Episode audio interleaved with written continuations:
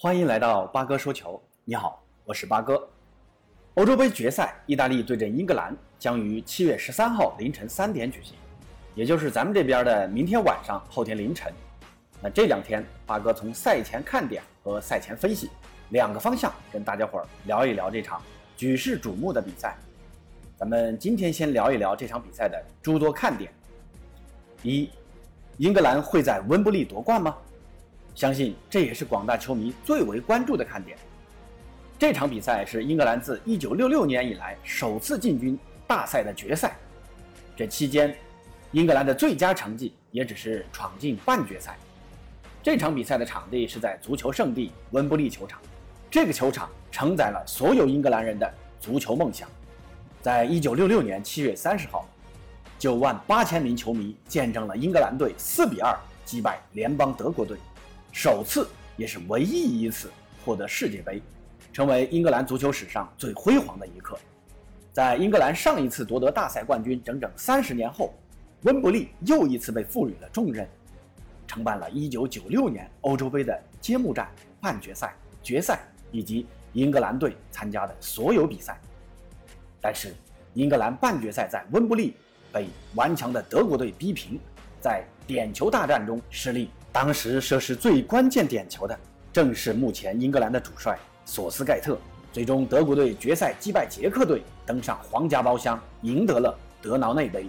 而号称足球起源的英格兰，这五十五年以来，为了重新获得那座冠军奖杯，付出了无数的努力。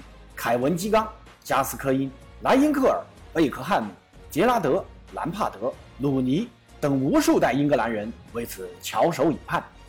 那尤其是伊丽莎白女王，当初的那座雷米特杯就是由她亲手颁给英格兰队长博比摩尔的。那已经九十五岁的女王能否再次为英格兰人颁发一次德劳内杯呢？让我们拭目以待。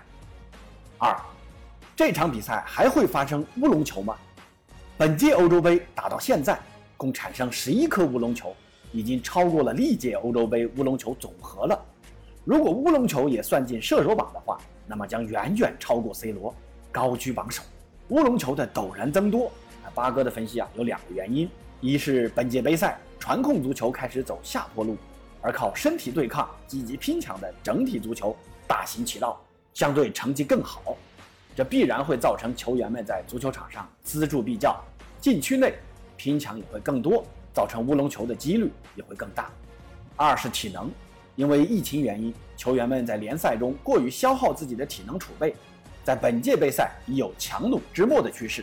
在体能过度消耗的情况下，球员们控制肢体动作可能就没那么随心所欲了，这也间接导致乌龙球的增多。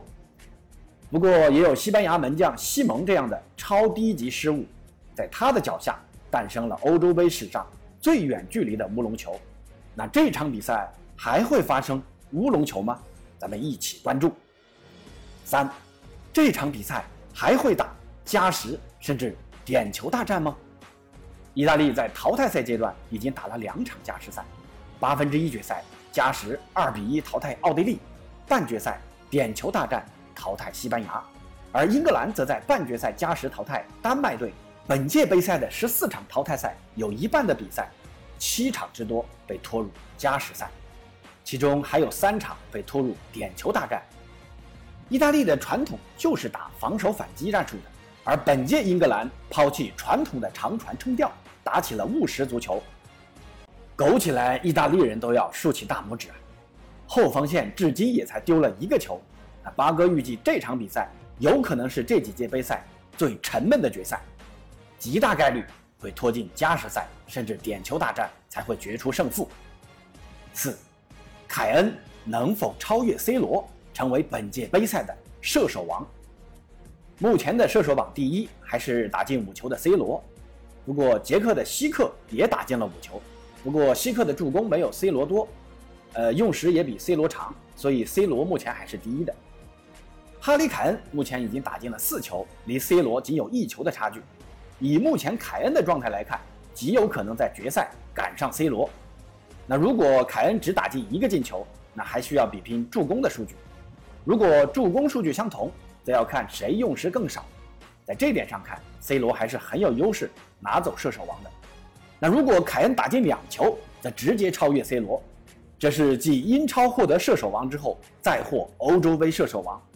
如果英格兰最终获得冠军，那凯恩极有可能凭借这两项荣誉获得本届杯赛的 MVP，同时这也将是本年度金球奖的最有力的竞争者。好了，今天的赛前看点，咱们总结下：英格兰能否在温布利球场夺冠呢？